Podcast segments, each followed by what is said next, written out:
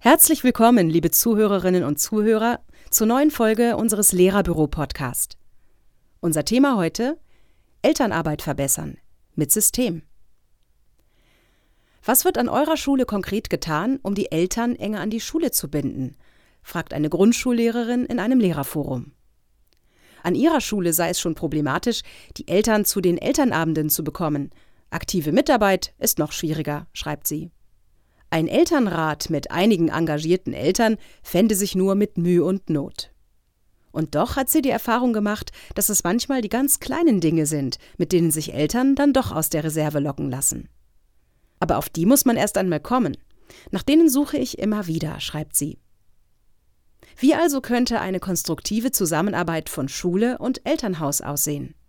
Was zeichnet gute Elternarbeit aus? Unser Podcast heute will Ihnen vier Qualitätsmerkmale für gelungene Elternarbeit vorstellen. Und er möchte Ihnen Mut machen, diese auch in Ihrem Schulalltag umzusetzen.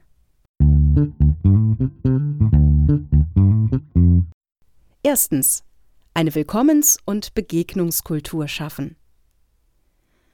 Das bedeutet zunächst, dass die Eltern eine einladende und freundliche Atmosphäre vorfinden. Konkrete Maßnahmen dazu sind ein einladender Eingangsbereich, mehrsprachige Wegweiser, damit sich die Eltern im Schulgebäude und auf dem Gelände schnell orientieren können, oder ein ruhig gelegenes Sprechzimmer. Willkommensgespräche und Rituale für Eltern neuer Schüler helfen, Berührungsängste abzubauen und sorgen für einen guten gemeinsamen Start. Leicht umsetzen lassen sich beispielsweise eine Auftakt- oder Begrüßungsfeier oder Willkommensgeschenke, die das Angenehme mit dem Nützlichen verbinden, wie zum Beispiel ein Begrüßungspaket mit leicht verständlichen Informationsmaterialien und kostenlosen Elternratgebern des jeweiligen Bundeslandes. Und wie gelingt es nun, möglichst viele Eltern zu erreichen?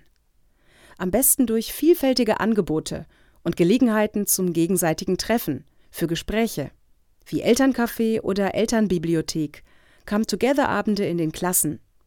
Und natürlich auch durch eine aktive Zusammenarbeit mit den Elternvertretern und Mentoren, wie beispielsweise beim Patenfamilienmodell. Gerade auch sozial schwache Familien sollten Sie im Blick behalten, wenn es um Finanzierung von Schulveranstaltungen, Ausflügen und Exkursionen geht. Die Kosten sollten möglichst niedrig gehalten werden. Informationen über Möglichkeiten für Zuschüsse sollten ebenfalls gegeben werden. Möglichst mündlich und schriftlich in einfacher Sprache, damit sie auch wirklich alle Eltern erreichen. Zweitens. Vielfältige und respektvolle Kommunikation. Regelmäßig und auch ohne konkreten Anlass sollten sich Schule, Eltern und Elternvertreter austauschen. Voraussetzung dafür ist, dass alle Eltern alle wichtigen Informationen regelmäßig bekommen. Auch diejenigen, die keine schulischen Veranstaltungen besuchen oder das Internet nicht nutzen. Um das zu bewerkstelligen, stellen Sie am besten alle wichtigen Informationen gedruckt und digital zur Verfügung. Ein gutes Beispiel ein Elternordner mit allen Infos, der gleichzeitig auch auf der Schulwebsite steht, mit Dokumenten zum Herunterladen. Elternarbeit mit System. Dazu gehört ein Plan, zum Beispiel auf welchen Wegen und zu welchen Zeitpunkten über bestimmte Themen mit wem im Verlauf des Schuljahres gesprochen wird. Andererseits sollte es möglich sein, dass Eltern und Lehrer jederzeit bestehende Probleme ansprechen können, ohne dafür formelle Hürden überwinden zu müssen. Drittens Erziehungs- und Bildungskooperation. Auch in Erziehungs- und Bildungsfragen hilft eine enge Verzahnung von Schule und Elternhaus selbst dann, wenn es im schulischen Alltag manchmal zu Konflikten kommt, weil die Zuständigkeiten ineinander greifen bzw. nicht ganz klar sind.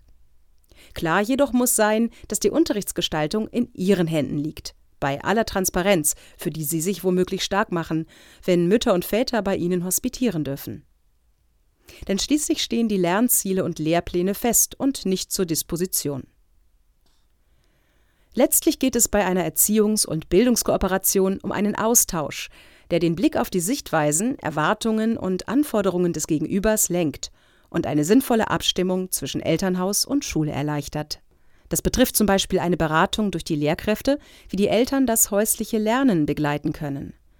Gemeinsame Übungsstunden mit Eltern, Lehrern und Schülern oder auch ein Learning Support Team aus Lehrern, Sozialarbeitern und Eltern, das um Unterstützung gebeten werden kann. Viertens Partizipation der Eltern.